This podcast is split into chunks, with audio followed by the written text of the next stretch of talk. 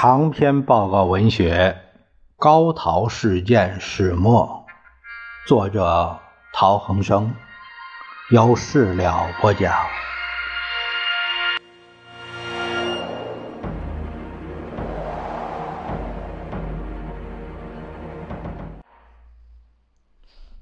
第六章第六节：高陶秘密离开上海。一九三九年十二月三十日，日汪双方在愚园路签字。父亲称病缺席。一年元旦，父亲抱病前往。这个抱病啊，是是引引号，因为他是托病不出嘛。抱病前往愚园路拜年，陈璧君要他补签。汪精卫说：“不要勉强，等病愈再说。”一月二日，高宗武去寓所看望父亲，病榻旁，父亲告诉高，他们已早已监视你，现在你有生命危险。高说：“走了吧。”他们随即把离开上海的事大略商量了一下。晚上，父亲写了几封辞别信，留给母亲，预备发出。三日上午，高陶两人神不知鬼不觉搭乘胡福总统轮离开了上海。五日平安抵达香港。事实上，杜月笙先生早就交代他的左右万墨林安排好了高陶的赴香港的船票，秘密交到两人手中。三日那天，两人分别按照万墨林的计划登上了胡福总统轮。父亲是先乘司机开的汽车到南京东路华茂饭店，现在的也是和平饭店，在外滩的对面门口下车，通过大厅由后门出去，改乘出租车到黄浦滩码头登船。高宗武与父亲二人则安全离沪，按照张君谷著的《杜月笙传》。及万墨林著的《沪上往事》两书所写的是杜月笙先生请示蒋介石同意后安排营救的。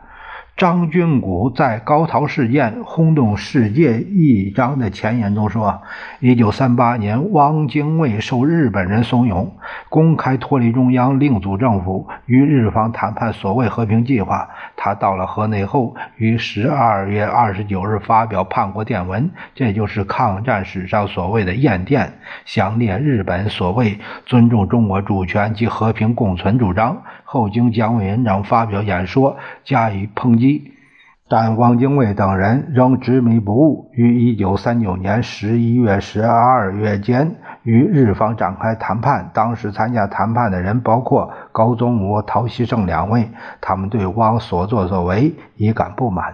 谈判结束后，日本的野心显露无遗，他们洞悉日本人欲借中国人实行瓜分中国的阴谋，非常震惊，于是暗中商量脱险的计划。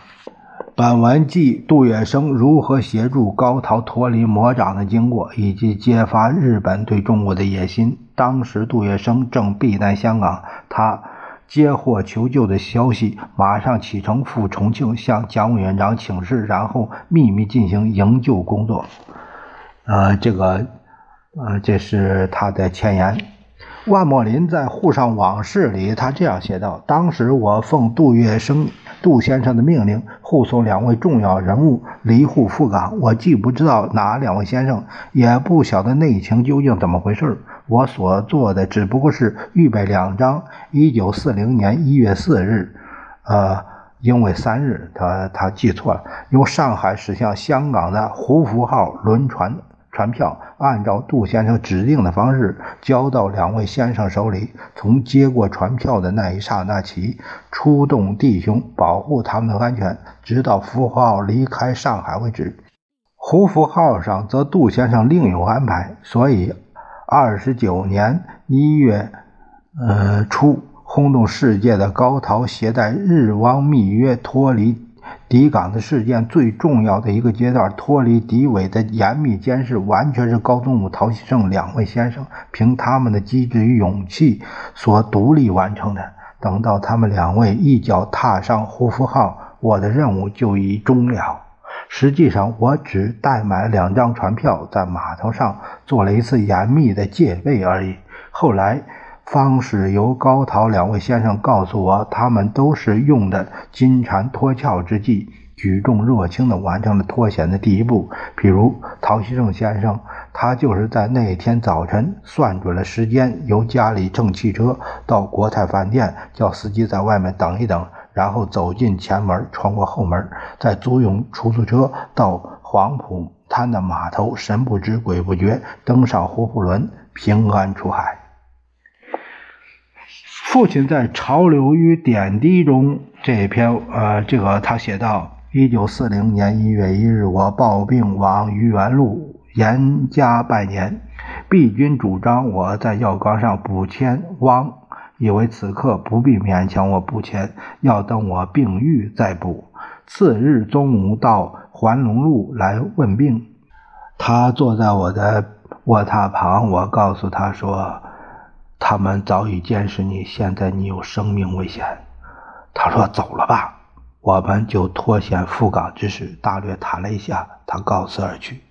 一月四日，其实应该是一月三日啊，这里我。由住宅乘车到大马路国泰饭店前门，我叫司机在门口稍后。进了前门，直到后门，叫了一辆街车，径往黄浦滩街头，走上胡福号总统轮。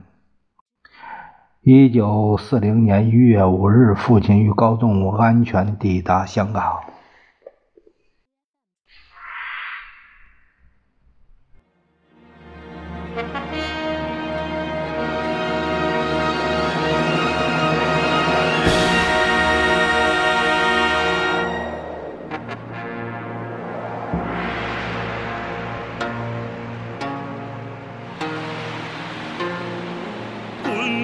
长江渡。